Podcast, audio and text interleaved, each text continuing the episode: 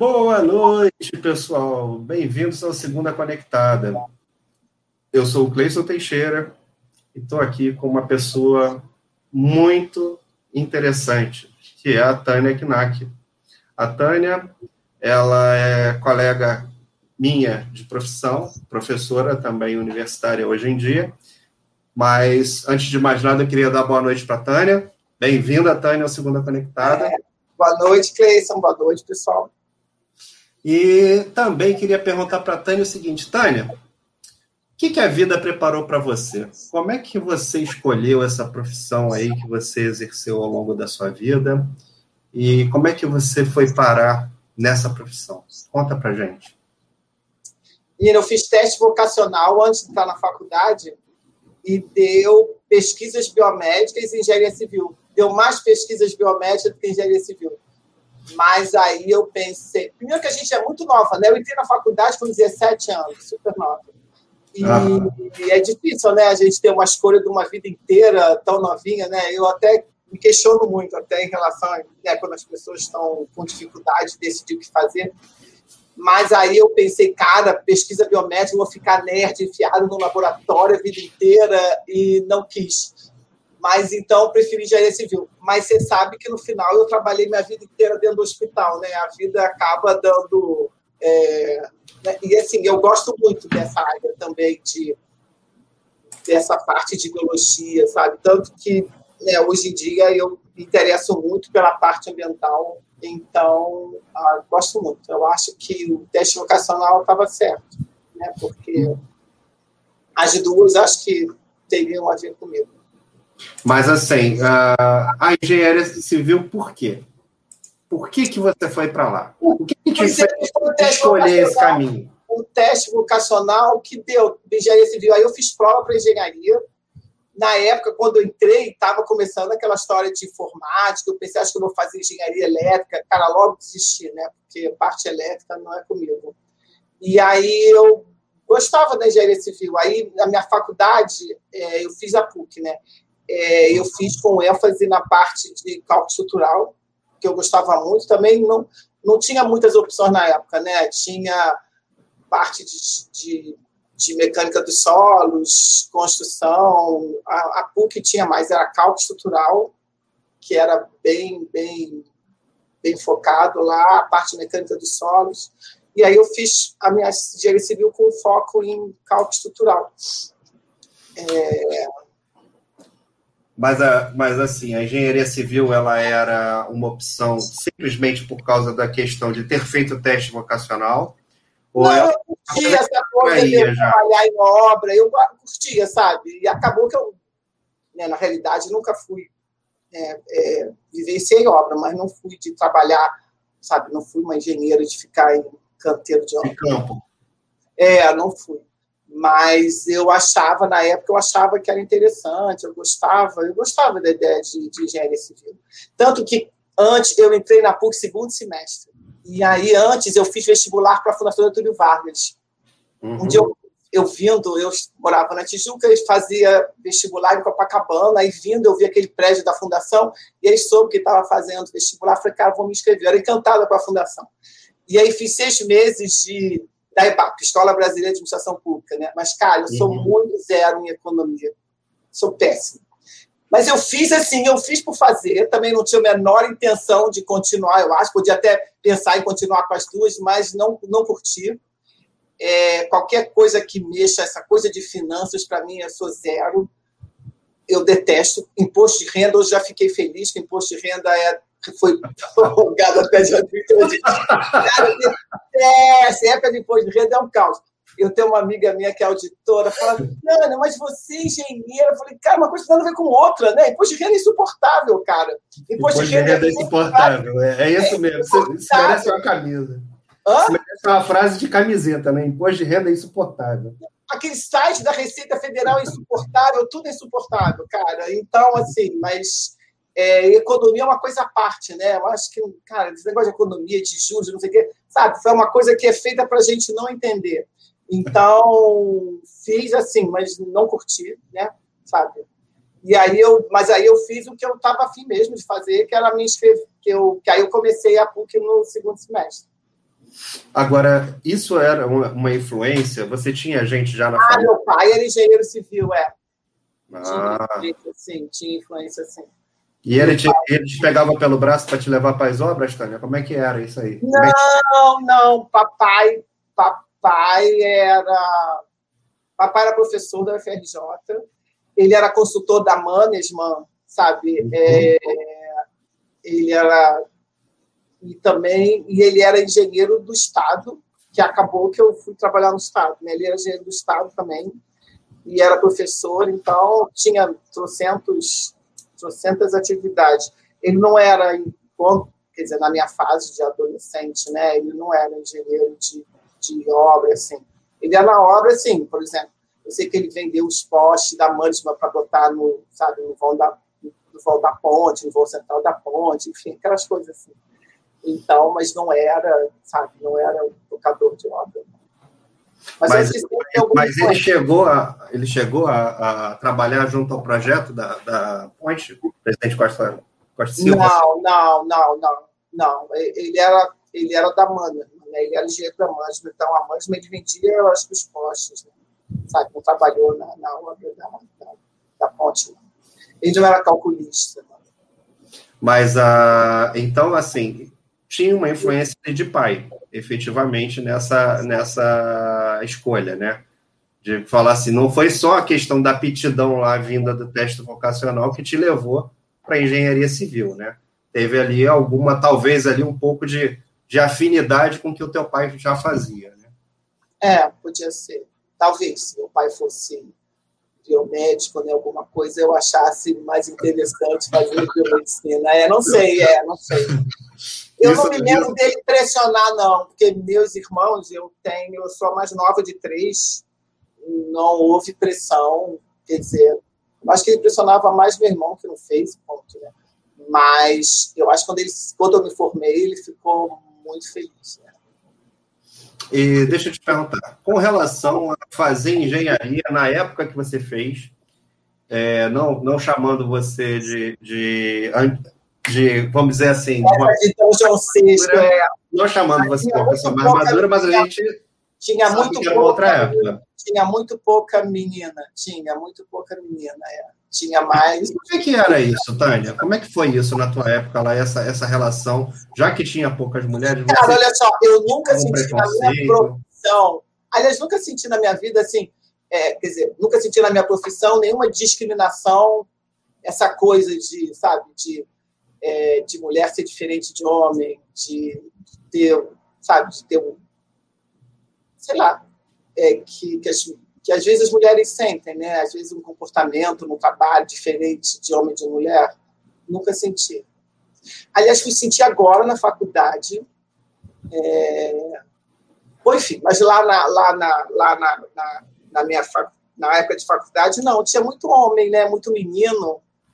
E, e, a gente virava amigo, né, sabe? Então o pessoal falou assim: ah, mas era para morar. Eu falei, gente, você faz faculdade. No início, você aquele menino até pode ter, pode até ter algum interesse em namorar, mas, cara, depois você acorda de manhã, você estuda. A gente estudava muito, né, sabe? E acaba, uhum. acaba qualquer encanto, né? Porque depois você passa o dia inteiro estudando, né? Aí é, cara, vira amigo é. mesmo, é. é. Vira amigo. E, e uma outra coisa interessante também, né, o, o Tânia, é que a gente não tinha, na, naquele tempo, a facilidade que tem hoje, né, para você acessar é. toda a documentação que você precisa para estudar, né? Eu não sei como é que eu me formei sem Google. Eu não sei como é que eu me formei sem Google, cara. Não, eu sou da época, a gente não tinha Xerox. Depois que apareceu a Xerox, biblioteca, você tinha que rezar para o livro que você precisava ter na biblioteca. Não, cara, era um caos. Esse, essa garotada tem muita facilidade, gente, muita facilidade, né? Quando eu comecei a dar aula agora, eu estranhei muito, assim. É... Pois é, primeiro que eu fiz faculdade na época da ditadura militar, né?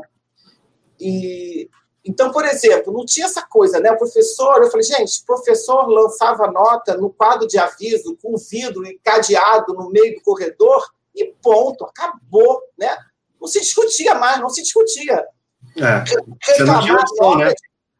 Pô, você podia fazer reclamação com três vias e ponto, né? Sabe? Enfim, não tinha essa coisa de um não saber a nota do outro, sabe? É, ficava tudo lá no moral, né? Você chegava Fica... nota da turma toda. É, nota da turma toda, cara.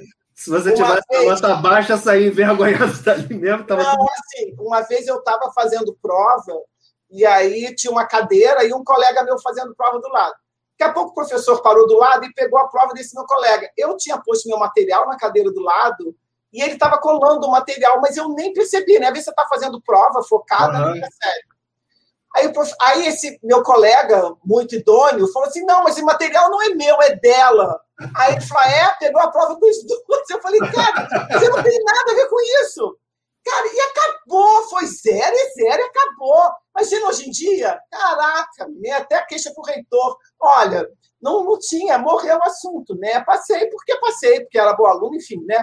É, mas, cara, morreu o assunto, né? Não, não, se discutia, né? Sabe? Não se discutia. E olha que a PUC não tinha muito essa influência militar, né? Tinha lá os padres, né? Sabe? Uhum. Assim, mas, enfim, nunca senti, não, nenhuma diferença, não. Mas minha faculdade foi uma fase muito, muito boa. É, Ó, eu falo tem um monte alunos, de gente fazendo alguns comentários aqui, tá, inclusive alguns maldosos, ó. Alessandro é lá, seu, seu ex-aluno aí, ó. Meu ex-aluno. Ah. Tava falando que você estava passando cola para o amigo, né, Tânia? Ah, é ruim. Até podia passar, mas no dia nem foi. Nesse dia, não, né? Não, nem foi mesmo. É. Agora, Tânia, deixa eu te perguntar. E, e essa, essa relação né, de, de, engenharia civil, especificamente, com a mulher, né? É, até você estava comentando um pouco da, da relação hoje, né? Como é que é isso, né? É, não sei se eu entendi direito o seu comentário, mas assim, Parece que hoje em dia a gente sofre um pouco mais de preconceito, ou pelo menos a. a, a eu não sei se sentia, se tinha antes, né? Eu acho que hoje em dia é mais discutido, as coisas são mais discutidas, né? Mais aberto. É, mais aberto. Eu, particularmente, nunca senti, sabe? Não sei se é porque eu também trabalhava no Estado, que aí todo mundo, sabe, não, não tinha, né? Enfim, né? o salário mesmo para todo mundo, não tinha. Eu nunca senti nada, sabe? Nem quando eu fui chefe, nunca senti menor problema em fato de nenhuma diferença, né? Nenhuma discriminação pelo fato de ser mulher. Se houve, também não percebi. Também pode ter eu não ter percebido, né? Também tem, é, assim, de todo jeito não te afetou, né? Se teve também. Não, se teve, não me afetou, realmente não, não me afetou. É. O Fernando Anilson também está aqui com a gente aí, ó. Lembra? Ah, saudade dele, fugiu lá de Bangu, né? é, ele está falando. Notas moral, é isso aí. Motivação para tirar notas boas. É, Fernanda Nilson, a gente tem que ficar na vitrine e faz com que a gente evolua, né? Não tem muito jeito. É. E, ou, ou evolui ou, assume de vez, né, Tânia? Ah, eu sou mau aluno mesmo, vim aqui para é a tocar violão e vamos, que, vamos tocando a vida, né? Cara, porque tem umas disciplinas que são difíceis, né? É, eu me lembro que na PUC a gente tinha aula com pessoal de física, pessoal que fazia física mesmo lá, aqueles nerds, sabe? Aqueles do PHD lá, caraca, eu achava muito difícil. E depois de um tempo, né, quando agora, quando você, quando eu comecei a dar aula, você quase que refaz sua faculdade, né? Porque por mais que você Sim. tenha trabalhado tudo mais, você vai ter que buscar o início da coisa, da teoria, né, para poder passar para o aluno. Acaba você faz meio que refazer. Eu falei, cara, estou refazendo a minha faculdade. E você se dá conta também com a idade, né, que, cara, física, química e biologia, o mundo é física, química e biologia, né? Nós somos Sim. física, química e biologia, né, sabe? É. Então, coisas que às vezes na faculdade você acha um saco, né? Eu falei, gente, é, é tão interessante, né? Como é que a visão da coisa muda, né? Como é que a gente enxerga as coisas com outro olhar, com outro interesse. É muito é Porque hoje você tem uma outra realidade, né? Que é, hoje você não está aprendendo para se provar, na verdade você está aprendendo para tentar ensinar, né? Então, acho que, que quando você tem a obrigação de tentar transmitir ali o conhecimento, talvez o nível de, de, de dedicação para aprender seja diferente e motive até a, a aprender de várias formas diferentes para favorecer a transmissão. Mas a gente tem um outro olhar engraçado, né? É, eu, eu me pego, às vezes, tendo uma interpretação que eu não tinha antes, pelo menos não me lembro, né, sabe? Uhum. Conseguindo visualizar, eu acho que a idade tem que trazer alguma coisa de positivo, né, sabe? A é. gente vai tendo, é, cara, que você vai tendo uma série de, de conhecimentos, enfim, né, de, de Aí, coisas que vão te agregando, né, e depois vai... Tem o Rubens, que eu ah, Rubens Gerbat foi meu colega de faculdade. É, você me perdoa que eu não sei interpretar seu sobrenome. Gerbatsky. Gerbatsky. Cher, Gerbatsky. Gerbatsky. É. Gerbatsky. Na próxima eu consigo. Ah, eu é. nem me lembro dos professores. Diz aí, ó, do é, Black dava aula de física, Paulo Murilo e Oliveira também. Não, eu não me lembro mais, não me lembro mais do nome. Mas é, é engraçado, né, é, Rubens, que a gente é, passa por essas etapas de sofrimento lá da faculdade, né? E aí, daqui a pouco, a gente está aí discutindo com a Tânia e fala assim: não, cara, nem lembro mais desse cara, já, já passou. Já, já caí tem umas, é, tem umas pessoas que lembram, né? Que a gente lembra que ficam marcantes, né? Outros a gente nem passa que nem. nem... Ou os muito chatos, né? Ou os bem legais, né? É, tem uma outra aí, ó, do seu Gerson Seabra, que está aí com a gente também. Como você vê o interesse do aluno hoje quando comparado com o seu tempo de, é, da graduação, né?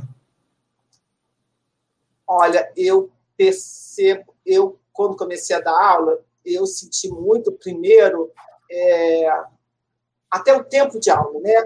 As faculdades, o MEC permitiu uma redução da carga horária muito grande, né? e, e, é difícil você ter, você conseguir passar o mesmo conteúdo com a mesma qualidade com uma carga horária diferente, né, com uma carga horária reduzida.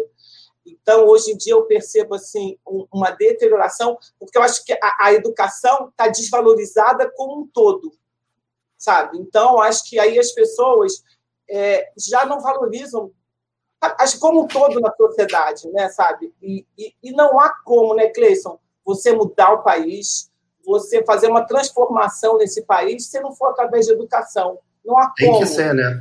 Que ser você não tem poder de crítica, você não tem poder de crítica, você não consegue discutir, você não consegue raciocinar, você não consegue ter outras visões. Cara, porque, assim, cada curso que eu faço, não importa de que, que seja, de francês, de piano, o que quer que seja, cara, abre um mundo para você, é uma janela que se abre por milhões de coisas, são outras pessoas que você vai conhecer, outras cabeças, outros pensamentos. Né? Então, estudar te abre o caminho, sabe? Abre a mente. Eu, eu gosto imensamente de estudar, mas é, eu acho que o aluno ele não tem, eu acho que também o aluno perdeu, perdeu o poder de crítica, sabe? Eu não sei se já tem um certo tempo, né? Eu realmente não me lembro assim, mas eu acho que o aluno, não sei se sabe, se a gente também na época acabava assim, como eu também achava que física era chato, que, que sabe, que tinha que estudar muito, mas eu estudava, sabe? Eu estudava porque era obrigada, né? Porque senão eu passava, né? Ah. E era jubilado, né? Se você repetisse Sim. duas vezes, eu estudava, me formei quatro anos e meio, eu era, era assim, não era a primeira não, mas era estudiosa. Mas era dedicada, bem dedicada. É, Quatro mas, anos e meio é bem é, dedicado. hoje em dia a, a educação está muito desvalorizada, o professor está desvalorizado, sabe? O aluno, é, enfim, eu acho que infelizmente é, é o retrato da, da, da, falta de valorização da educação como um todo, sabe? Eu acho que os pais não valorizam, os filhos não valorizam, sabe? Então eles acham, eu sempre falo para os alunos, falei, cara, diploma é um papel, que vai ficar na parede, o mercado vai ser muito mais cruel do que uma faculdade, do que uma prova, cara. Se você não tiver conteúdo, não adianta, você não chega a lugar nenhum, sabe? Então, assim, é, nada vai ser mais, o mercado sempre vai ser mais cruel, mais duro que uma faculdade. Sabe, aqui você tem que aprender pelo menos a base, a base. Pelo menos você tem que aprender que você não sabe. Isso é que eu acho que o mais importante. Como é que é? O pior é aquele que acha que sabe, faz um monte de droga, tipo ciclovia que cai, sabe como é que é? Então, o mais importante é você saber o que você não sabe. Você tem que ter noção do que você não sabe. Para aí você vai estudar, vai pesquisar, vai procurar um especialista, enfim, né? Agora, aqui você vai ter um verniz, sabe? Uma base para você poder se aprimorar e continuar depois, né? Mas você tem que sair de uma base aqui, aqui você vai ter uma base. Mas, cara, é difícil os alunos entenderem isso, né? Eles acham que, sabe, tem que ter o diploma, que vai ter o diploma e ponto, né? Vai ganhar mundo, né? Enfim. Mas você não acha que isso tem a ver, Tânia, com essa questão do aluno querer o diploma e não necessariamente o conhecimento? Você não acha que isso tem a ver muito com a questão do imediatismo da, da gente hoje em dia, né? Porque eu acho que já a gente tem acesso a tudo muito rápido e, e, e quer a resposta rápida. Você acha que será também, que não? Também, mas eu acho também que o aluno, cara, esse negócio do aluno passar, sabe essa coisa de o aluno não ser reprovado na escola, né, no primário, sei lá. Na minha época é primário, né, gente? É primário científico. A gente entende, é, é, eu entendo, eu também passei por isso, eu entendo. Mas assim, é absurdo. Se alguém cara, não entendeu o que a gente está falando, vai no Google e pesquisa, que o Google ensina. Você, o aluno, é, o aluno passa sem ser reprovado. Cara, sabe como é que é? Passa sem ter conteúdo, né? Ele não é reprovado. Sabe? Então, acho que o aluno, às vezes, vem, sabe? O aluno que vem, às vezes, da escola pública, ele fala assim: ah, não fui reprovado na minha escola, como é que eu sou reprovado agora?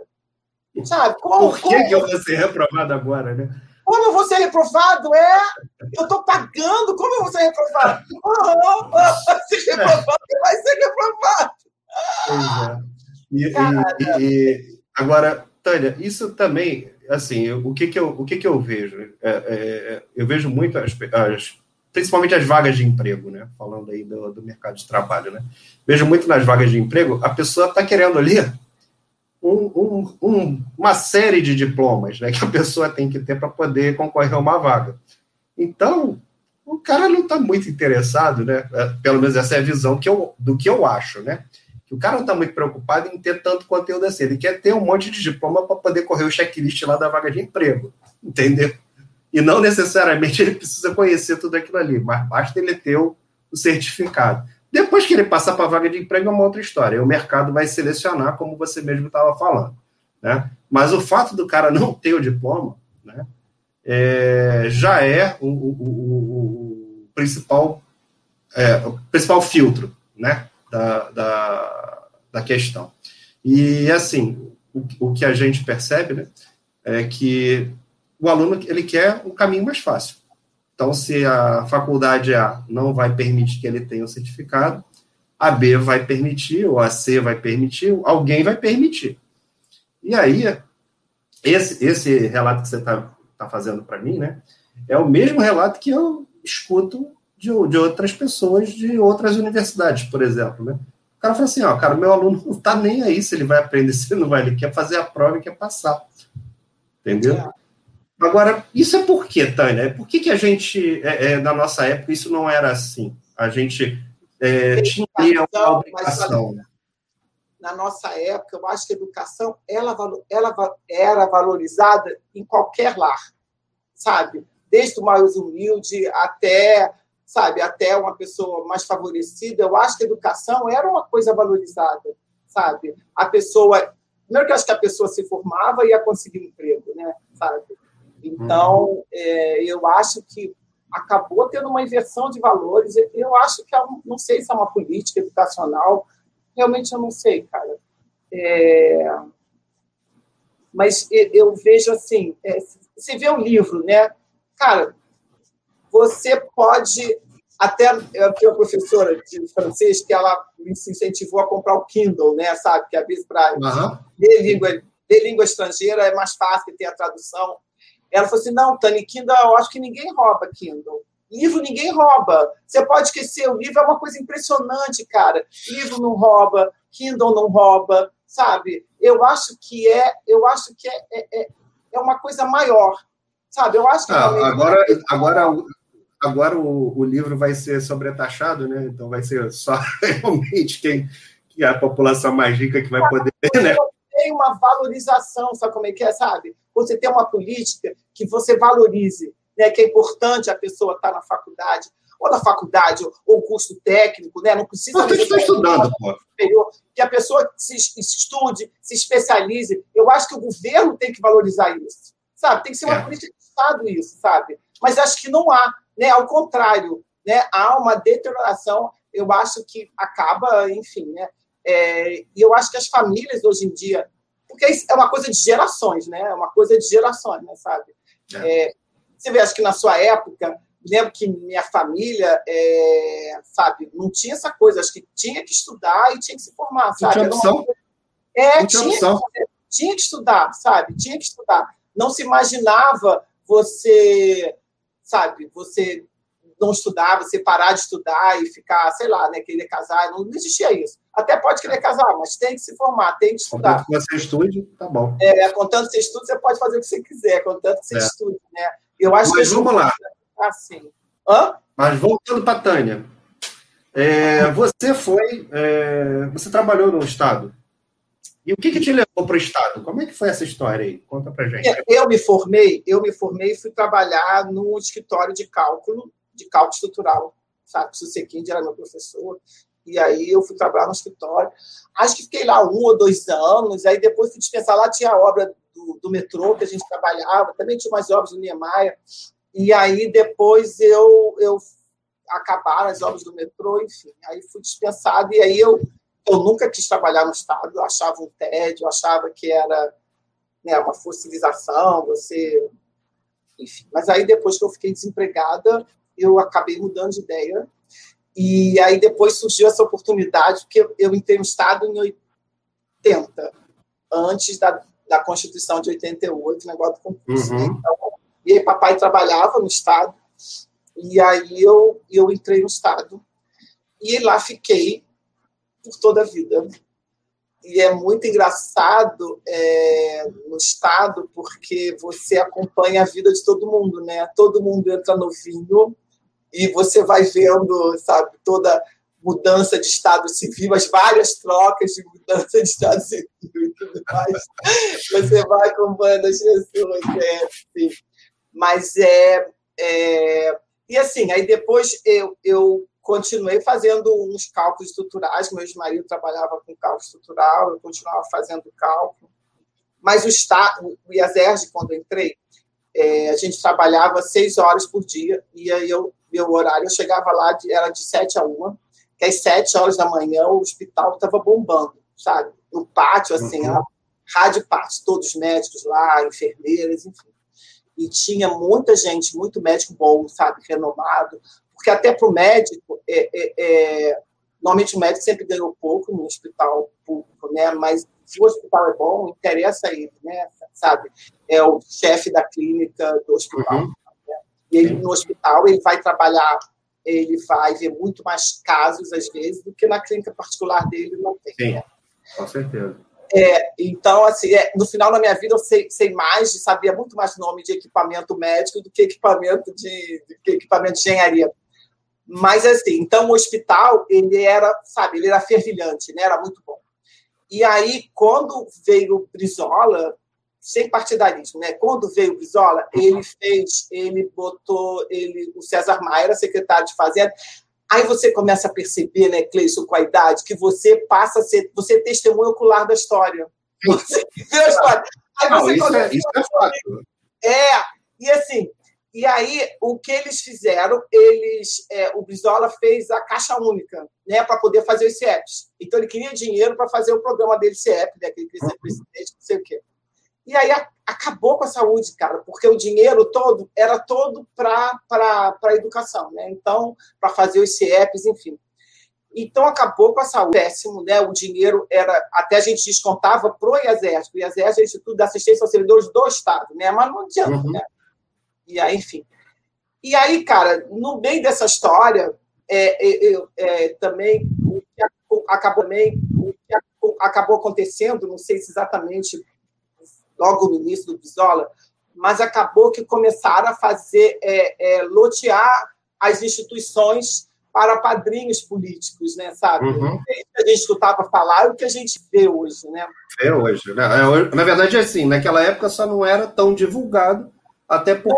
É, o que a gente escutava falar. Mídia, né? e, aí, e aí vinha aquelas pessoas, né, vinha, vinha ver a cúpula toda, né, para e aí o que você aprende no Estado também a se blindar, né? Você passa a ser, sabe, a fazer papel de auditor em tudo, porque eu sempre falo aos meus alunos, né? Eu falei, cara, é, primeiro que eu acho que o corrupto, cara, eu sou indigna, sabe, eu sou muito indignada com corrupção.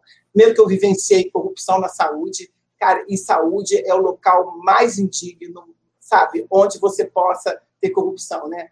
Porque saúde e falta de recursos são duas coisas que não deveriam existir. Né? Enfim, e eu acho mesmo é, que corrupto, para mim, é pior do que um assassino, sabe? O assassino vai, ele mata um, né? O corrupto, ele mata milhões. E no escritório, né? De ar-condicionado. É, e sem aparecer, sem botar a carinha dele lá, né? Não, cara, lá no hospital, às vezes, aí chegava o chefe da UTI no Natal, que quando eu entrei era maravilhosa, e chegava, sabe, tá, vai nascer dois, um casal de gêmeos, casal, né, gêmeos prematuros e não tem respirador porque não tinham feito manutenção, sabe? Então, é, uhum. é cruel, né? É muito cruel. É...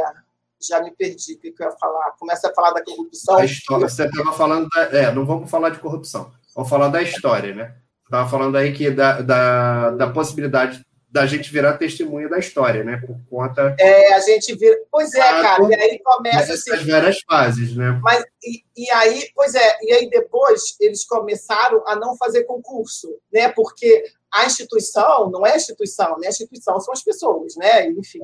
E aí começa a não fazer concurso, que aí você não tem recursos humanos. Porque aí eu vejo, porque depois começou essa história de terceirizar, de fazer essas OAS, né, enfim, porque acabaram os concursos para o pessoal da saúde. É, e aí você começa depois a ver assim, é, que um hospital que era, sabe, fervilhava, depois começa a não ter condições, começa a não ter condições, porque os equipamentos eles têm que fazer a manutenção, tem que se modernizando começa a não fazer, a não ter um diagnóstico, ter uma medicina, um diagnóstico, uma medicina preventiva, aí as pessoas, quando elas conseguem se internar, quando chegam a se internar, já estão no estado mais grave, e aí o hospital também já está muito mais deteriorado, sem condições de dar um suporte adequado para essa pessoa que dá, que, que, que, entra no hospital em piores condições, né? Enfim, e aí é o caos na saúde, né?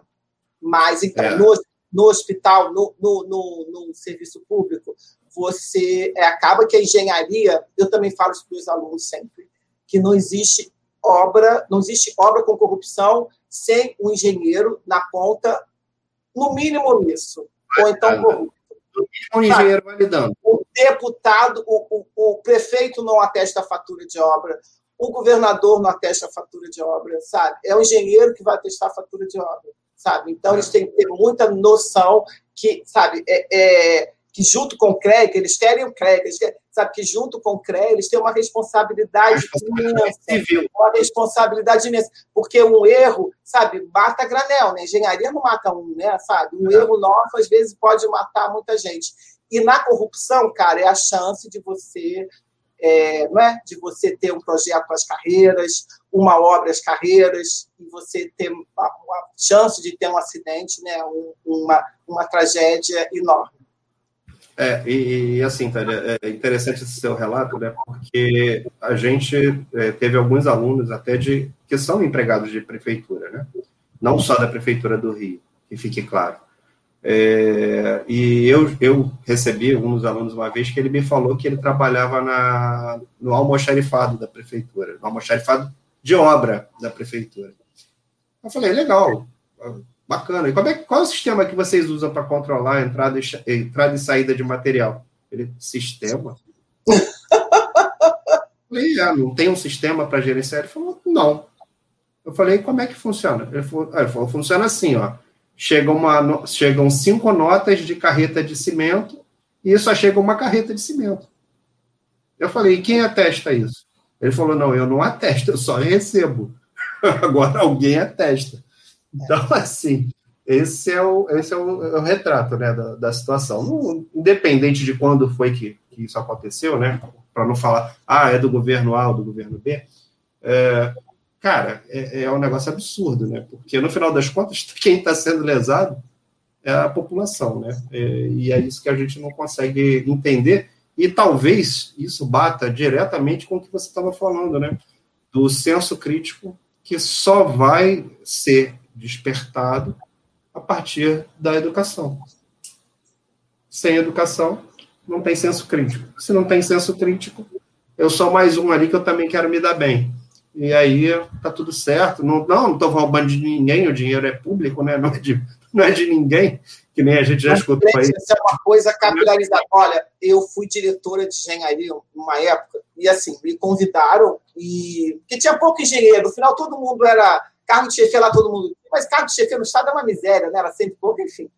Mas é, aí veio uma equipe nova, e o cara depois me chamou para para eu ser diretor de engenharia, porque acho que tinha pouco engenheiro, muitos já tinham se aposentado.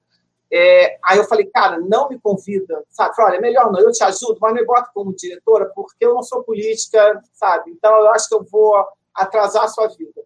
Aí ele falou, não, você vai ficar só temporariamente, provisoriamente até vir uma pessoa mesmo nomeada, né? E assim foi. Aí, cara, ele não prestou, né, sabe? E, assim, é, na primeira, acho que logo no início, quando eu assumi, é, tinha um. Bom, já tinha aquelas empresas daquele esquema, eu já sabia tudo. E aí, essa empresa, é, ela, a gente fazia o Hospital Eduardo Rabelo em Campo Grande era do IAVERJ, né? A gente é, era a parte de geriatria lá. Eles implodiram a caldeira. A caldeira explodiu, cara.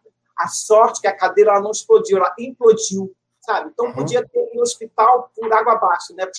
Sabe?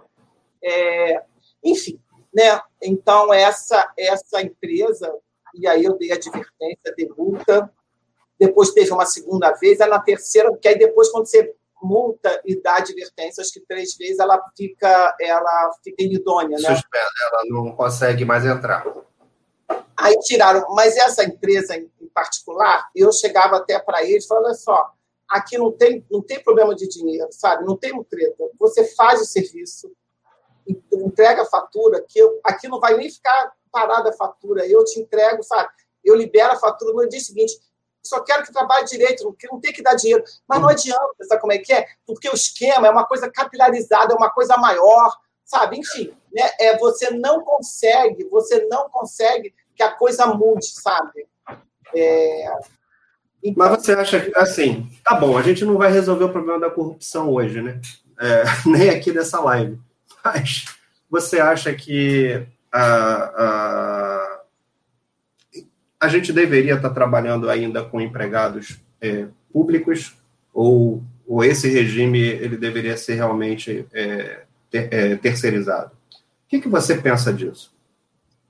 Sem levar em consideração ao, ao aspecto da corrupção instalada, tá? Mas assim, estou falando do negócio, o negócio em si. Você que viveu esse negócio eu acho, pois é, eu já andei pensando nisso.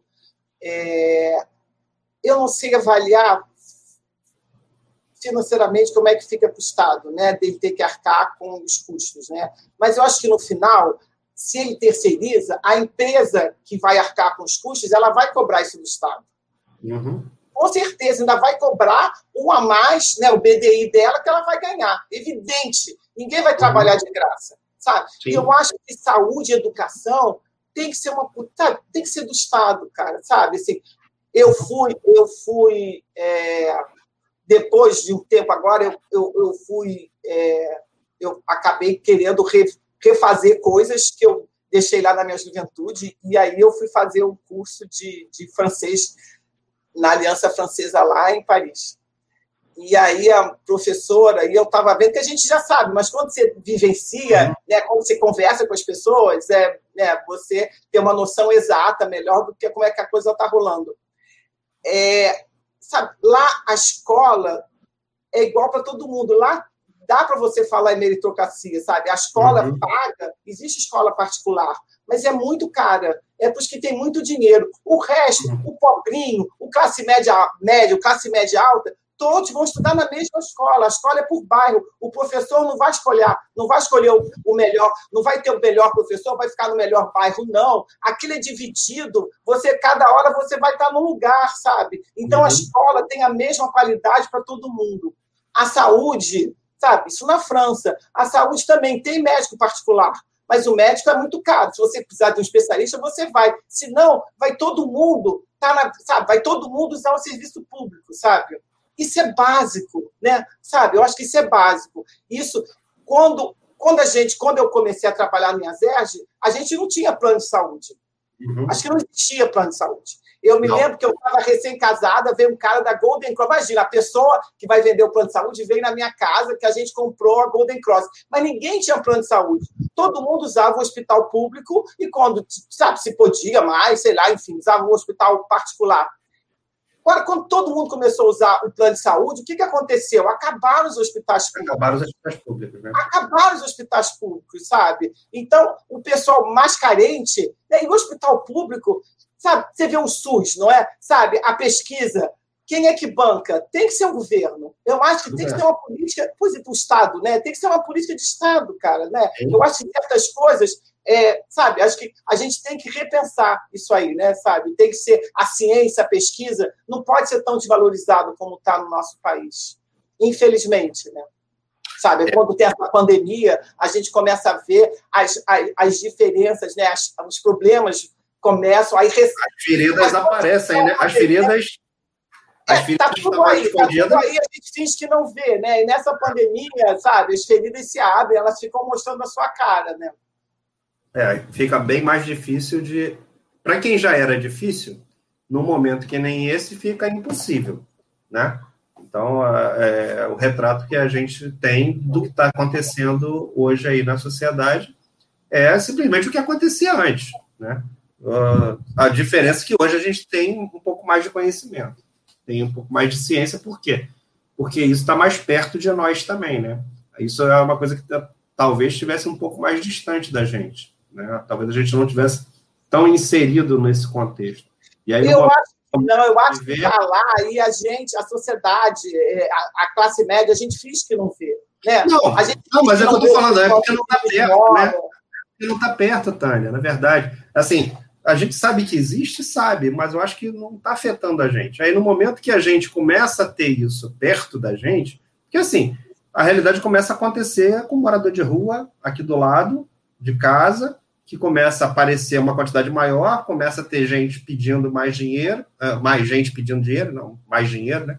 Mas você começa a ver um, um, um, um público muito maior e outra coisa que você está mais perto desse público. Porque antes você estava inserido lá num escritório e tal, e agora você já não está mais. Você está vivendo no home office. Não, mas, olha, eu, eu, dei aula na Cândido no centro. Gente, quando você sai de noite, é, é, muito triste, é muito triste. É muita gente, e são famílias inteiras, inteiras, crianças, é muito triste, é muito triste. É muita fome, sabe? São pessoas que eu acho até que podem ter casa, mas né, não tem como voltar, às vezes não é longe. Não dá para fazer deslocamento. Não dá para fazer deslocamento também, tem que Cara, como é que você pensa em meritocracia se tem essas crianças que às vezes é a terceira, quarta geração da rua? Eles não têm noção nenhuma de coisa de família. A família é, aquele, é, é aquelas pessoas que estão ali conjunto na rua, né? Não tem casa. Cara, como é que, como é que querem falar em meritocracia? Sabe? É impossível isso, é impossível. Fica bem difícil. Tânia, é, com relação a coisas que você anda fazendo aí fora da sua profissão, como você mesmo já falou. Você falou aí que está estudando francês, é isso mesmo? O que é mais? Eu, pois é, depois eu comecei a querer resgatar coisas que tinham parado na minha juventude. Eu estudo piano, talento tendendo a zero, mas eu. talento tendendo a zero, mas eu gosto muito. E assim, cada coisa que você estuda, como eu te falei, né, é uma janela que se abre com um monte de coisas, sabe? Você, é, né, no que eu estudo piano, mesmo com talento voltando a zero, sabe? É meu professor que, sabe, é, gente, sabe, é um talento e aí, sabe, você vai assistir a, a shows, a concertos, sabe, é outra coisa, né? Outra cabeça, você conversa sobre outras coisas, você tem acesso a outro tipo de música, você começa a entender as coisas. No francês também é assim, não é o francês só, né? A cultura francesa são livros. Então, a, por exemplo, a minha professora estimula muito a língua francofônica. Então, a gente começa a ler é, sobre os, os, os, os, africanos, né, sabe? Sobre o pessoal uhum. da africano de língua francesa cara, é chocante, né? Então, você lê aquele pessoal falando da, da guerra de Ruanda, sabe? As pessoas falando que viveram lá, né? Sabe? Então, enfim, você cada, cada coisa que você vai estudar é um mundo que se abre. Né? É um mundo que se abre, assim, com, com outras oportunidades, aquelas coisas vão, né? Vai, vai numa coisa exponencial, né? Para outros caminhos, né? Eu acho sempre muito, muito interessante. Eu fiz, tem umas outras coisas. Bom, eu adoro viajar, sou Maria Gasolina, mas hoje em dia né, não dá para poder viajar. Mas eu fiz um curso de mergulho também. Ah, você é... mergulhou também? Fiz. fiz e aí, você, você, foi, você foi ver o quê? Naufrágio, peixinho? Não, não fiz naufrágio, não, porque naufrágio você tem que ser avançado. Eu sou básica. Eu sou básica em tudo. E, mas eu fui, eu fui para Noronha, cara, aquilo é um paraíso. Olha, fui para Noronha com o pessoal de mergulho, sabe? Não, muito uhum. legal. É, meu instrutor de mergulho é o Sanderson, cara, ele é muito gente boa. Cara, e, e, a viagem com ele, só, só a viagem, só ele já, já, já vale a viagem. Já paga a viagem. Cara, mas Noronha é um paraíso, é um paraíso. É, é legal, é legal saber assim, né? E, e o que você está falando, né? falando assim, não, cara, olha só, eu tô vendo lá um monte de coisa que eu queria ter feito e não fiz e agora eu tô fazendo. Mas o que que te motiva a fazer essas coisas de, de, de da tua juventude aí que você de repente deixou de lado? Qual é, qual não, é a questão novidadeira, olha, o mergulho, o mergulho, eu viajei para Noronha com uma amiga e aí você tem aquele clássico fazer o mergulho de batismo, né? E eu fiz uhum. E aí, depois, quando eu voltei, aí eu fiquei encantada. Aí um amigo meu falou: ah, Tânia, vamos fazer o curso de mergulho em Arraial? Porque é em Arraial que a gente fazia. Uhum. Falei, bora, vamos fazer. E aí, quando acabou o curso, é, ele tinha, ele está sempre programando viagens, né, para mergulho, né? E aí tinha para Noronha, eu fui para Noronha. E assim, cada coisa você conhece outras pessoas, né? Então, por causa do mergulho, eu conheci amigas que eu, sabe, são as minhas amigas até hoje, entendeu? Eu fiz o curso em 2005, uhum. sabe? É, por exemplo, dança de salão também. Eu fiz dança de salão, cara. Dança de salão eu tenho amigos, amigos mesmo, assim, muitos que conheci na dança de salão. É, então, acho que cada coisa que você faz, não necessariamente estudar para, sabe? Assim, mesmo a dança de salão tem um estudo, né? Tem um passo, Sim. tem aquelas coisas, Sim. né? Tem a técnica toda ali por trás daquilo ali. É, eu fiz curso também de percussão para sair na bateria. Eu amo carnaval. Hoje em dia já estou meio que aposentando, porque os blocos estão muito cheios, né? Mas amo carnaval, amo carnaval. Essa coisa de estar no meio do bloco, aquela confusão, amo. E aí. E você eu... tocou em bloco? Você chegou a tocar? É, é mal também. É, é talento pegando a zero. Mas...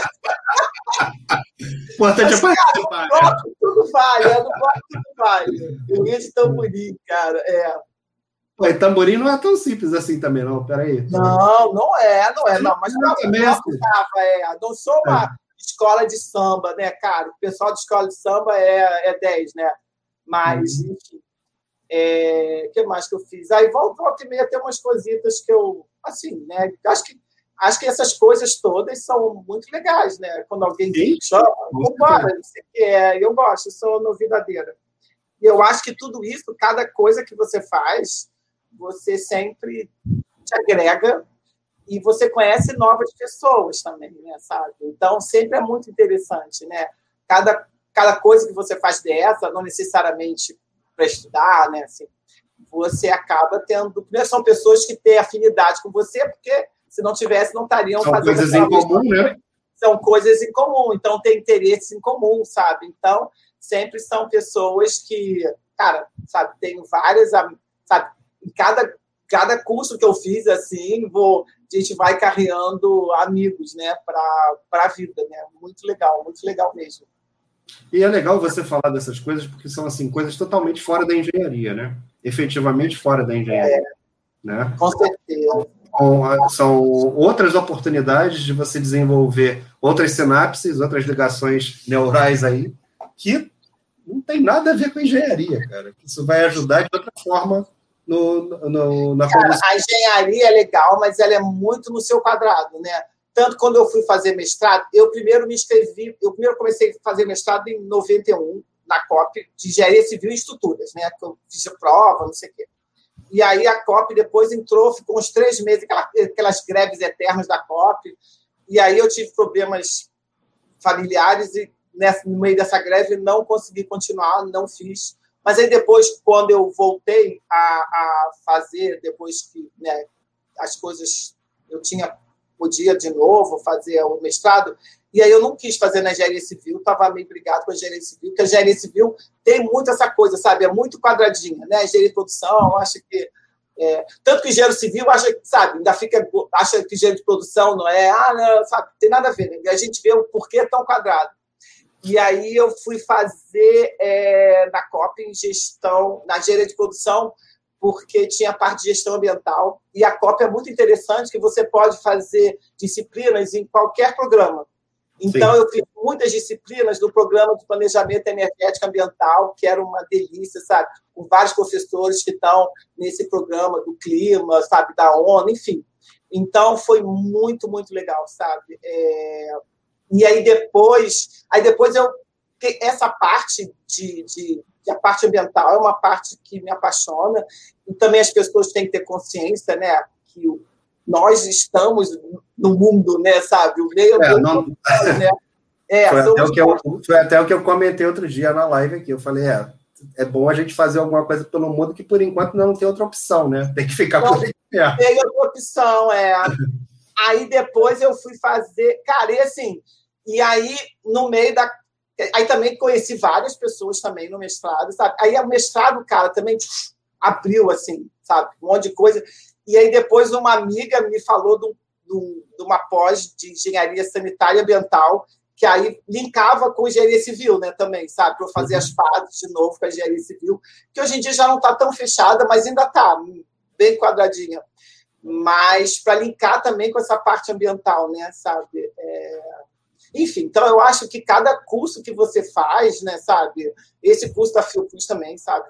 Tenho amigas que ficaram eu acho que sempre a gente carrega, né, sabe? Sim. Não tem como, né? Sempre a gente carrega, e eu acho que cada curso que você faz, às vezes os alunos reclamavam, os colegas reclamavam lá da Fiocruz, ah, não sei o que, não sei o que, não sei o que, porque o pessoal lá é muito rigoroso de horário, é chato, não sei o que. Eu falei, cara, cada professor tem um mundo para ensinar para a gente, sabe? Mais do que, senão ele não estaria aqui, né? Por menos que ele saiba, sabe mais do que a gente nessa disciplina que ele está ministrando.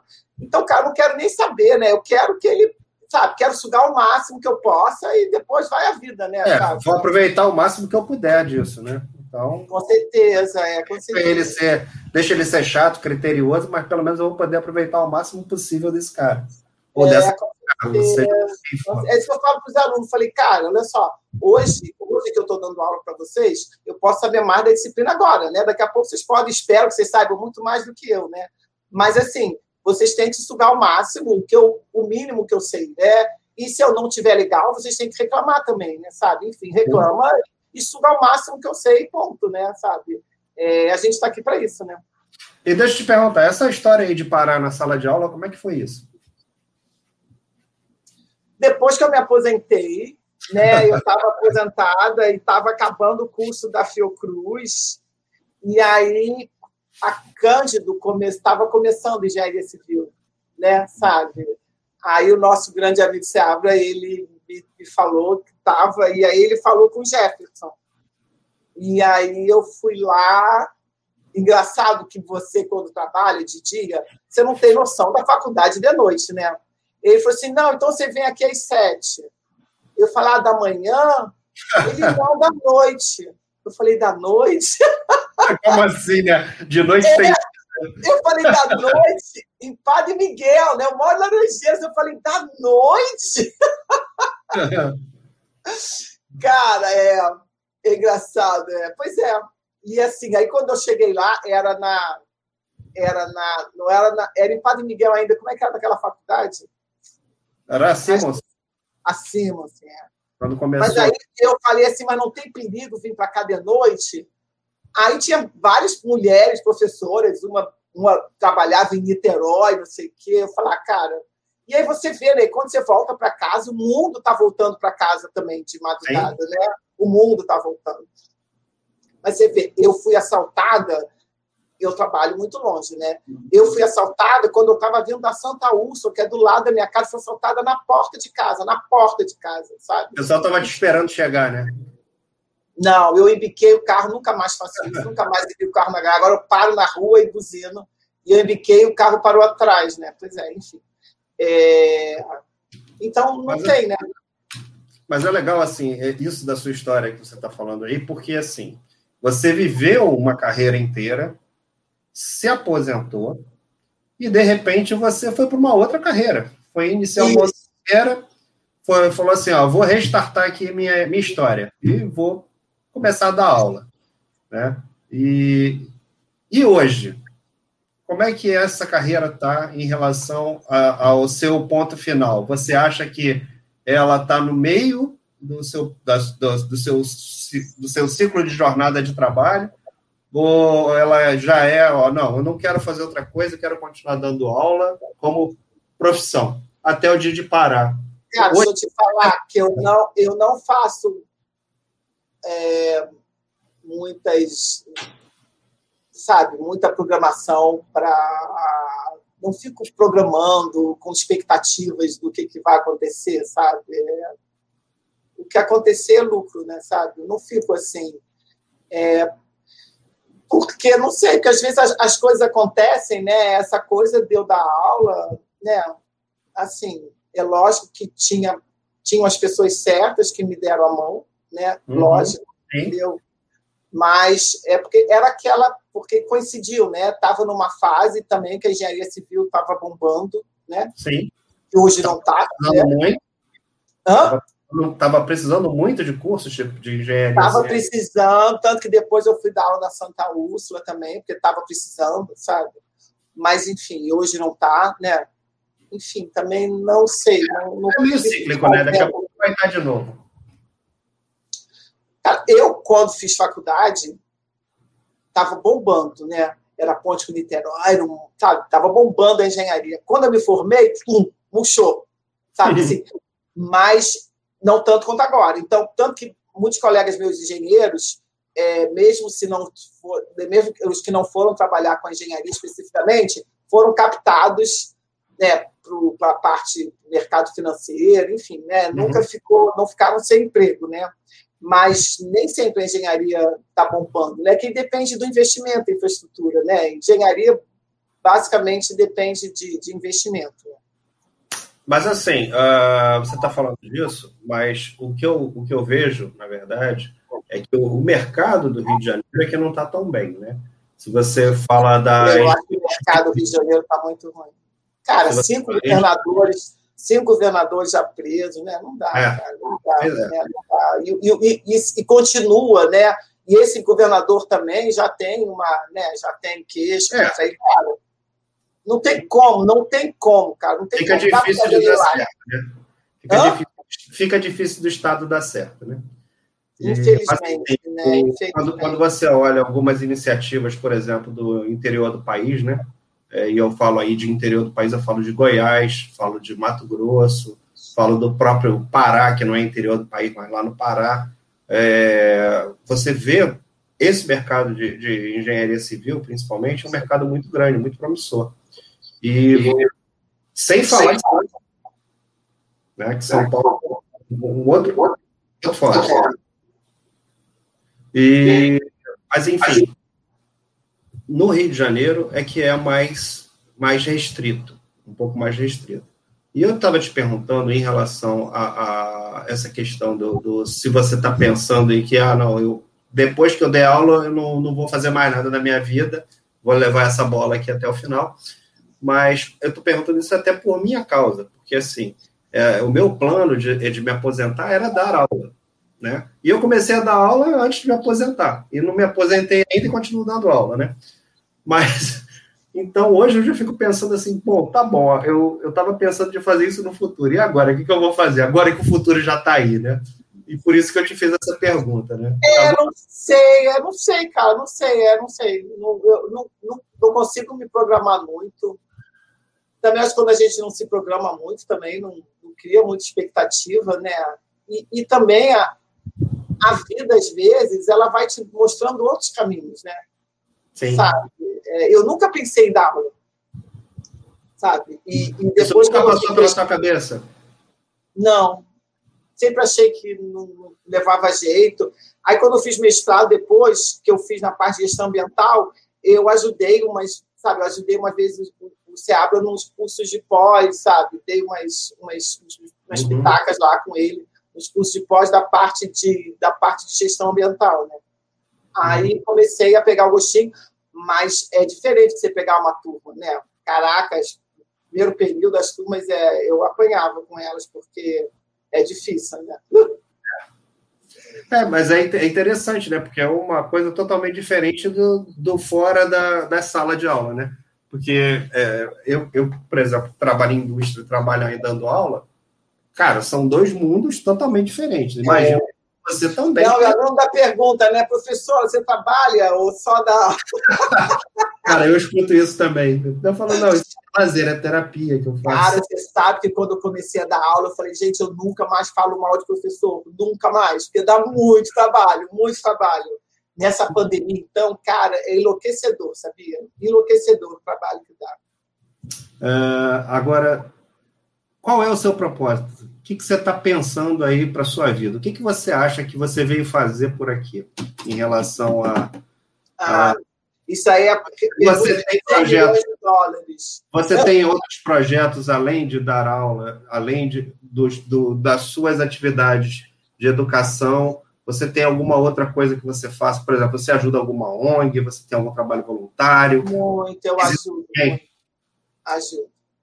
E, e, eu e... acho que eu ajudo sim. Eu acho que esse mundo sem empatia não, a gente não sobrevive.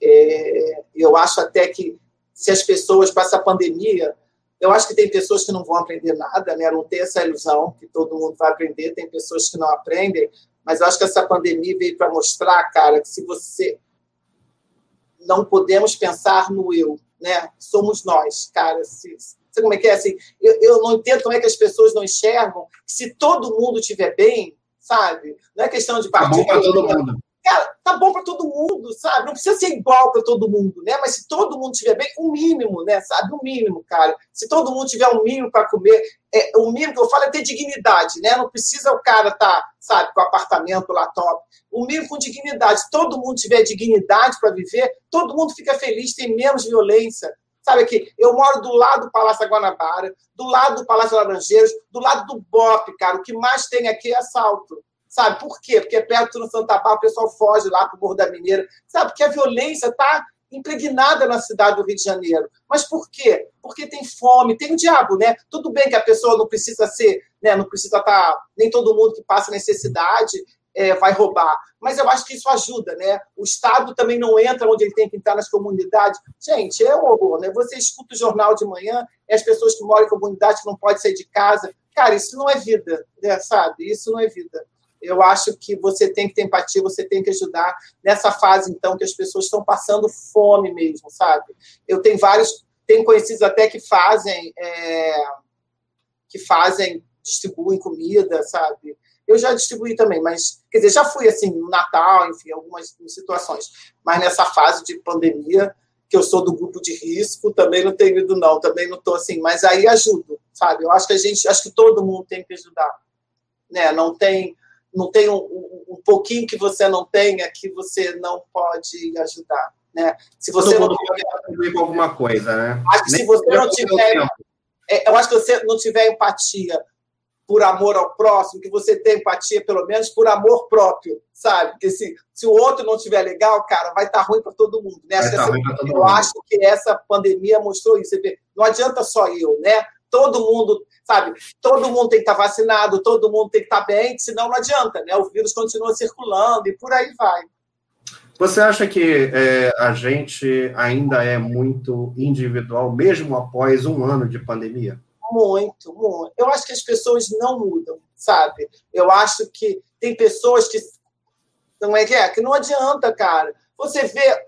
Você, cara, você vê um médico, esse, esse secretário de saúde, esse governador, e burros, cara. Como é que, que numa pandemia, burros, burros, tem a certeza da impunidade. Cara, no hora está todo mundo de olho, os caras compram respirador e não compram. Sabe o que é isso? É muito burro, cara, é muito burro. Tem que ter um mínimo de inteligência para saber roubar. Pelo amor de Deus. Sabe? Isso é um é. médico. Um médico que fez isso, um governador que fez isso. Cara, como é que vê a pessoa morrendo do hospital, morrendo. É, é, é, é Cara, lá em Manaus, que o pessoal morre sem oxigênio. Cara, o que é isso? O que é isso? Me diga.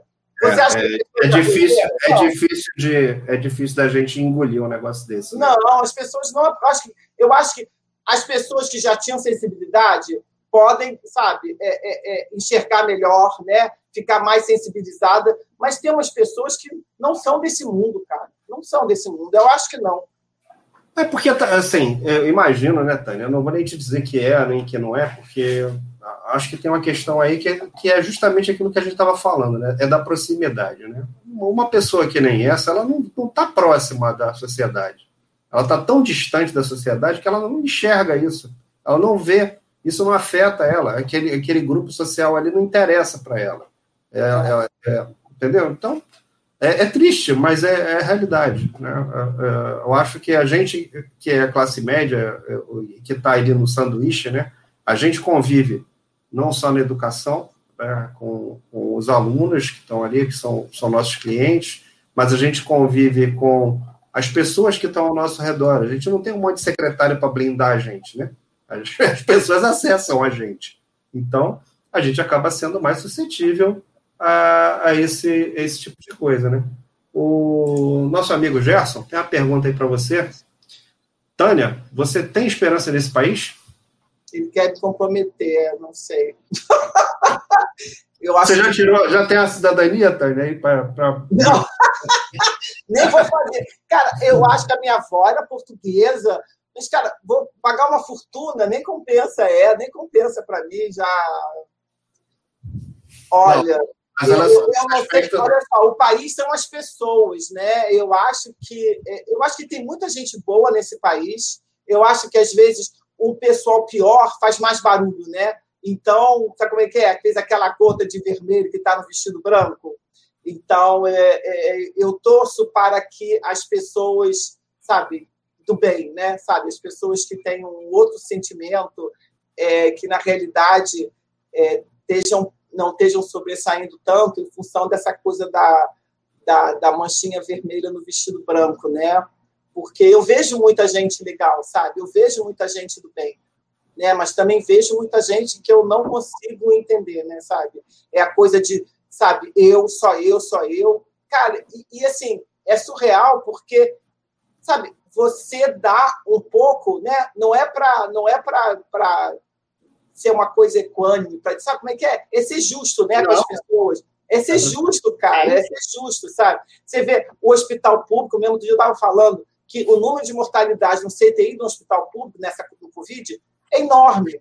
No hospital particular, não, sabe? É...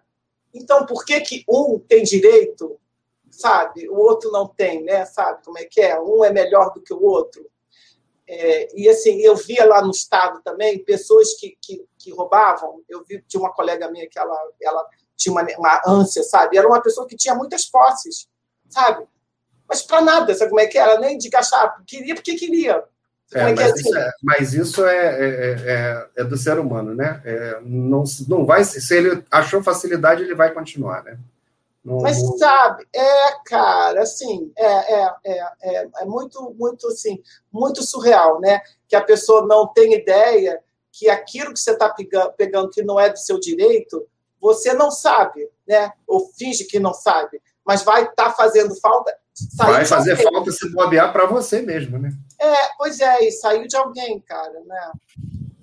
Nosso amigo Rubens perguntou aí para você o seguinte, Tânia: o que você faria como engenheira que não pode fazer ainda? Como engenheira, é um projeto interessante para você, hein? Ah, sei lá, não sei. Não sei.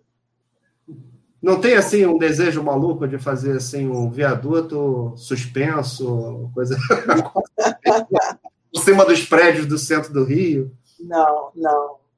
Não, se eu fosse, se eu fosse, é, eu, eu gosto muito dessa área, essa parte ambiental, sabe, desses projetos ambientais. É, na COP tem vários projetos ambientais, acho que me interessaria mais, sabe, do que eu acho que são mais vivos, né? Sabe como é que é? Tá mexendo com, com vida, né? Sabe?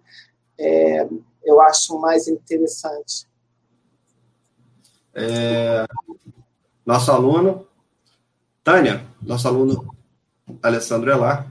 Tânia, de acordo com a educação, você acha que para motivar as crianças que estão estudando online seria interessante criar plataformas de games? Olha, eu não sei, eu, eu, não, sou, é, eu não sou especialista em educação, né? Enfim, mas é, eu, vejo, eu vejo, eu já vi umas escolas né, na Suécia, assim, né? Umas na Nova Zelândia, enfim, que tem algumas coisas assim, né, interessantes. Mas, é, cara, eu vejo assim, até o pessoal que faz aula de química, né, aqueles professores que cantam, que não sei o quê, não é meu estilo, sabe? Ficar fazendo assim, assim. É, mas aí, aí vai de acordo com, com a, com a habilidade de cada um, né? É, não sei se o game até poderia ser, né, um game educativo, porque tem muito game educativo, né? As é. crianças elas aprendem muita coisa, né, na parte educativa, né? Mas eu acho também que a sala de aula não é um playground, né? Eu acho que é para ser umas coisas legal, pode ter umas coisas lúdicas, né? Mas há que se ter uma seriedade também, né? Você acha que fica difícil a gente concorrer do método tradicional de ensino, como eu estou vendo ali na sua tela, ali atrás de você, um quadro branco, é, a gente concorrer com os vários é, incentivos eletrônicos que a, a população tem. Com o WhatsApp, total, né? Porque o aluno fica na sala de. Não, com as meninas, né? Deixa eu te falar, uma vez eu estava dando aula e aí o aluno perguntou uma coisa, eu estou respondendo para ele. Daqui a pouco eu vejo ele e toda a turma virar para o lado. E aí, aí eu virei, mas era uma menina que estava de shortinhos e, e, se levantou para atender o telefone, né? Eu falei, ah, realmente. Aí eu falei, cara, realmente não dá para competir, né? Não é. é, com, é, assim, o verdadeiro estímulo fica difícil a gente competir, né? Fica difícil, eu falar, realmente não dá nem para nem reclamar com o aluno que não prestou atenção na explicação. Mas eu, eu acho que o, Hoje em dia, o jovem ele tem variados estímulos, né? Muitos estímulos e são muito imediatistas, né? Estão aqui, daqui a pouco estão. Como é que é? O aluno é imediatista por tudo, né? É, é, primeiro que eu acho que tem uma geração que é muito individualista também, né? Sabe? Às vezes o aluno bate na porta, já aconteceu mais uma vez, bate na porta da sala, e aí você até para, falei, bom, deve ser alguma coisa urgente. Não. Ah, professor, não vou poder assistir, eu quero não sei o quê. Falei, Ih! Sabe, espera, né? Sabe, assim, sem noção. Mas, assim, é muito imediatista, né? Ele quer aquela coisa. Você vê o pessoal no WhatsApp, né? Manda mensagem. Se você demorou, se você entrou no WhatsApp, se você não respondeu, alguma coisa aconteceu, não quer falar comigo. Sabe? Não é assim, né? Sabe? Eu sou da época que tinha telefone só em casa, né? Se alguém queria falar com você, ia esperar até de noite para você chegar em casa, né? Pô, Pô, eu sou da época que eu não tinha telefone em casa. Pois é, é eu tinha, mas era assim, né? Sabe? Se chegasse, quando você chegasse em casa, não é, sabe? Se ninguém tivesse falando no telefone, que era um telefone para a família inteira, né? Sabe? Enfim, uhum. era aquela época, ninguém morria por causa disso, né? Sabe? Agora não, né? Se você não atendeu o telefone celular, se você não respondeu o WhatsApp, alguma coisa muito séria está acontecendo, né? É se você não, não, e não visualizou a mensagem do aluno e não respondeu. Não, tanto que as pessoas agora botam aquele WhatsApp que você não vê, né, que não aparece se você lê a mensagem. Eu me recuso, cara. Eu falei, cara, o cara tem que saber, a pessoa tem que saber que se eu não respondi na hora, eu não respondi porque eu não pude responder, né? Sabe? Enfim, é sem noção. É, não vou ficar buscando subterfúgios para alimentar a neurose. É, eu, ia até, eu ia até falar isso, né? Se a gente realmente a gente acaba não, não alimentando uh, uh, esse tipo de, de situação. Mas a gente também cai nessa cilada, a gente também cai nessa cilada, a gente também não está longe disso, não. É, é o, o Alessandro, Alessandro fez um comentário aqui que eu nem lembrava mais que isso tinha existido. É, tinha horário para falar e também tinha eu nem lembrava que tinha cadeado de disco de telefone, Alessandro. Olha só que. Tinha, é. Não, na casa não tinha cadeado, não, mas eu me lembro que tinha casa que tinha cadeado. É. Pois é. É porque era assim. É, é era um, para quem não pegou essa época, né? Vai ter que perguntar lá para o Google. Mas era muito caro falar pelo telefone, né? Às vezes era mais barato você pegar um ônibus e visitar a pessoa do que ligar para ela era caro, era caro falar no telefone, é muito caro. Eu mesmo, quando eu casei, tinha um, um, um diretor lá do IASERG que ele tinha uma ligação na Telerge. Então, o pessoal se juntou, né, deu, sei lá, o pessoal foi dando dinheiro, não sei o quê, ele comprou o telefone, porque você, não adiantava você comprar o telefone, não, não adiantava você ter dinheiro para comprar o telefone, né? Você precisava ter um pistolão, entrar na fila para ter o telefone. O telefone você, você deixava de herança. Você era deixava de herança, participava de inventário. É. As pessoas não têm noção ainda. Não, era isso mesmo. E, e é assim, não bastava você querer ter o telefone, você tinha que poder. Não adiantava, não adiantava, era assim, é, não adiantava, era surreal. É uma outra época, né? Uma outra época, que os problemas eram outros, né?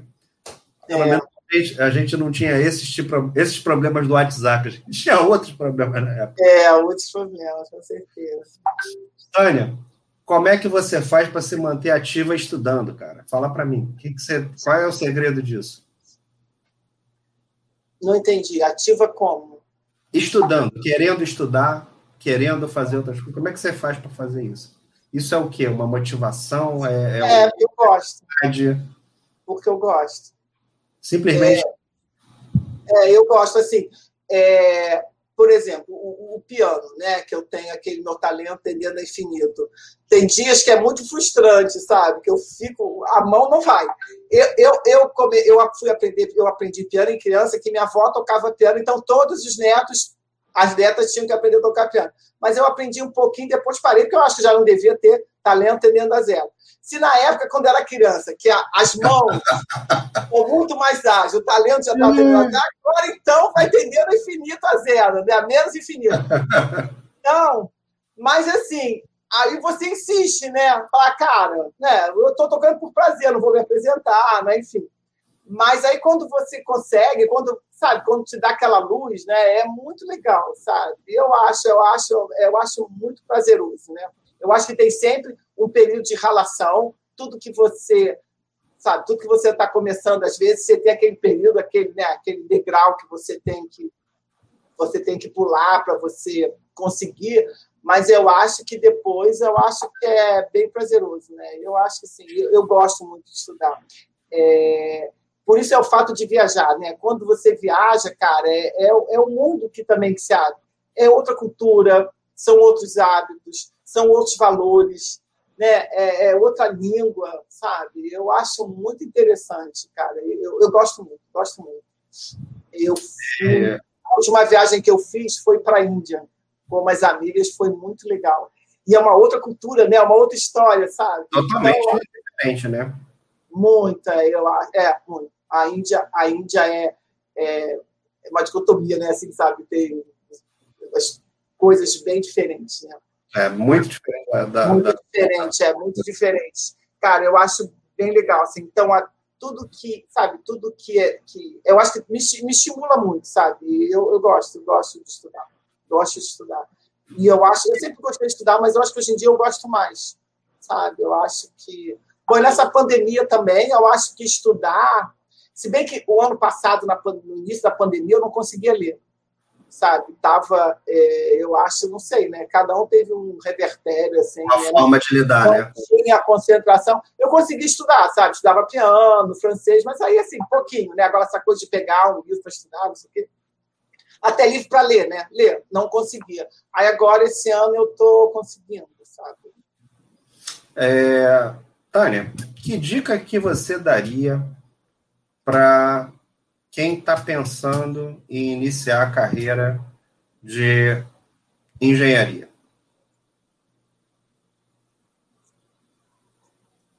Cara, o que eu falo para os alunos sempre, eu acho que primeiro você tem que estudar. Engenharia não é fácil. Né? Engenharia não é fácil, sabe? É, então tem que estudar. Tem muita gente no mercado. Né? Você tem que estudar você tem que continuar estudando sempre sabe? As coisas estão evoluindo muito, sabe? Você tem que estudar. Eu acho que em qualquer profissão hoje em dia é muita gente no mundo, Cleiton, é muita gente no mundo, sabe? Se você não ficar se aprimorando sempre, você vai morrer na praia, cara. Não adianta, sabe? Você vai ficar estagnado. Você tem que ir estudando.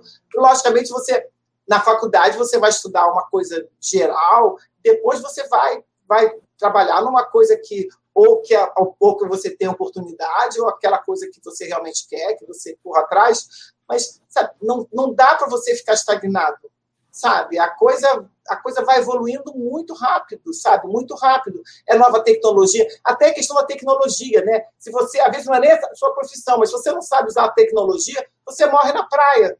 Sim. Né? Você vê, os professores, mesmo aqueles que não tinham nenhuma aderência com tecnologia, tiveram que se virar, cara, senão você não conseguia dar aula, né? sabe? É, e sem ajuda, né? Sem TI ajudando, porque você está em casa, cada um em casa trancado, então cada um teve que. Cada um com seu recurso, cada um com seu próprio pois é, recurso, é, cada um seu jeito. e teve que dar um jeito para aprender, né? Sabe? Mas então, acho que o negócio você não pode, você não pode querer ficar estagnado, sabe? Deitado em berço esplêndido, você vai morrer na praia. Sabe? Então, Eu acho é... que qualquer coisa que você faça, você tem que curtir, você tem que querer e querer se aprimorar né, sabe? Se você gosta de obra, que você vai curtir, vai buscar novas tecnologias, enfim, não é, sabe? Enfim, você tem que buscar as coisas, o, o que você gosta, mas o negócio é não ficar estagnado, sabe? Você tentar se aprimorar sempre, buscar as inovações e ficar sempre up to date, né? Eu acho que sim. Eu acho que é o segredo de você sobreviver no estar tá sempre atualizado no mundo atual, né? É, se, é, já é um tremendo desafio, né? Se manter atualizado, né? Não, médio, né? Médio, né? É, mas assim, porque se você parar em berço esplêndido, não, cara, aí, né? aí já era. É, aí já era, né? Depois você não consegue nem usar o celular. É fato, né? Até porque hoje em dia a gente nem usa mais celular, né? A gente usa o smartphone, né? Que é um computador integrado com um monte de soluções Menina, que meu, às vezes a gente fala, né? Às vezes a gente, a gente telefone a gente teve esse recesso na sexta-feira, né? Que parou, fechou tudo. Na terça-feira, meu celular começou a dar pau, começava apareceu uma tela de Van Gogh, começou a ficar cheio de manchas, né? Coloridas da turma. Eu falei, caraca, não, mas eu sem celular na pandemia não pode, né? Porque até para trabalho, cara, WhatsApp, falei, gente, não pode, não tem como. Que nem o WhatsApp web funciona sem celular, né? Na Sim. quarta, fui eu pro shopping, não, falei, cara, não posso ficar sem celular, é, não, não tem como ficar sem celular hoje em dia, impossível. É. Muito difícil. É. A menos que queira se isolar do mundo. É. Muito obrigado. Como é que a gente fala para. Como é que a gente faz para conversar com você se a gente quiser conversar com você? Se alguém quiser entrar em contato com a Tânia para bater um papo, chamar a Tânia para fazer um programa de mergulho, ou coisa. Ah! Menina, eu sou péssima. O mergulho, depois acabei desistindo, que eu enjoo pra caramba.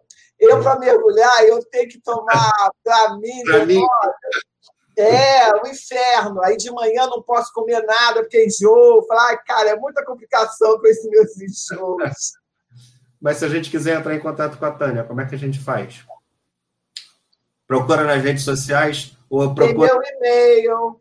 Ou manda recado aqui para o Segunda Conectada e a gente. É isso aí, manda recado para Segunda Conectada. Tranquilo. Tânia, muito obrigado. Foi um prazer enorme ter tido você aqui. Obrigada você. A gente se divertiu um bocado falou mal do governo, falou mal da, Eu adoro, adoro. Das iniciativas públicas ou a falta de iniciativas, mas a gente se divertiu bastante também. Prazer enorme tê-la aqui. Pessoal, muito obrigado. Obrigado a quem resistiu. Quem, quem esteve aqui com a gente, quem teve a oportunidade de ver do início, quem não teve a oportunidade, o vídeo estará disponível assim que a gente encerrar aqui, ele fica disponível, vai estar disponível aí para todos Uh, o Segunda Conectada tem mais ou menos 40 entrevistados já. A gente pode é, ter oportunidade de ver outras entrevistas interessantes como a da Tânia. E tem aqui alguns comentários para passar para a Tânia, já nos, nos, finalmente aqui do segundo tempo. Ó. O Ah, é minha amigo de faculdade. Está falando que é, que é colega de exatamente a mesma de 50 Não, anos. Já, já me entregou, né? Já, já entregou. já acabou contigo né, nesse comentário. Mas, mas, mas você tá... sabe que é engraçado? Quando a gente encontra pessoal da faculdade, é, a gente que a gente se encontrou, cara, a gente só enxerga o outro como era, né? Claro. Muito engraçado, né? Muito claro, legal, é. cara. Mas é isso que ficou na memória, Tânia. Independente de qualquer coisa, a gente Não, vai. E as brincadeiras são as mesmas daquela a época. Mesma... É. A pessoa é a mesma, no final das é. contas, é a mesma. Ela só ganhou um pouquinho mais de cabelo branco, mas isso aí é, é. parte da vida, né? Uh, Alessandro está agradecendo aí, muito bom a segunda conectada. Parabéns a você por estar tá aí e, e a mim aqui pelo conduzir esse, esse, nosso papo. Tem o César Miranda de Lima. Parabéns, prima. Ah, meu primo de estar tá morando em saudades. É meu primo que é de. Está morando em Cuiabá, né, César? Ah, que legal. Secretário de Fazenda lá. Que legal. Então, tá vendo? Segunda conectada atravessando o país aí, ó, procurando outras é... Muito legal. Então, assim, gente, muito obrigado a vocês que tiveram a oportunidade de estar aqui conosco. Inscrevam-se no canal, o canal precisa de vocês. É, e também o fato de estar inscrito lá vai também ter um aviso toda segunda-feira, quando começar o programinha.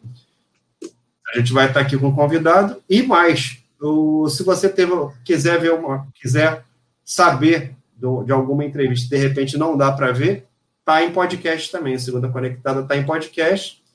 E vocês podem procurar a gente nas plataformas de áudio aí também. Então, é, como eu costumo falar, o produto está disponível. Aproveita quem quiser. Gente, muito obrigado. Fiquem com Deus. Cuidem. Grande abraço. é isso aí.